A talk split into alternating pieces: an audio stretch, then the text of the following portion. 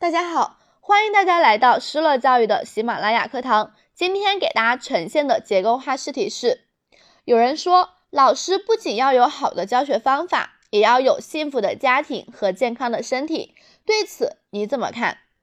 对于这个问题，可以从以下三个方面来进行作答：一、表态，表达你的态度是赞成还是反对；二、原因加措施，说一说你持这个态度的原因。三、进行总结。下面开始示范作答。好的教学方法能够提高课堂效率，提升学生的学习效果，促进教育教学工作更好的完成。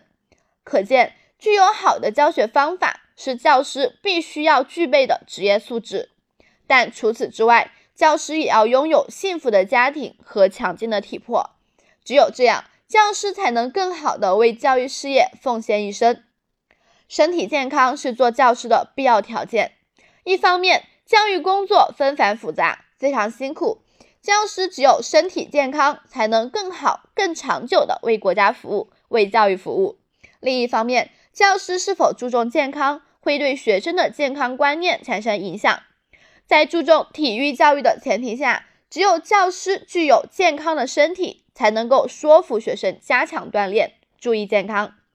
而家庭是每个人的大后方，幸福的家庭生活是教师做好工作的前提。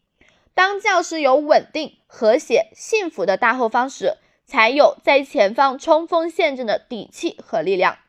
所以，教师要努力平衡家庭和工作的关系。如果只是一味的牺牲家庭，就无法得到家人对其工作的支持，进而会影响到工作质量。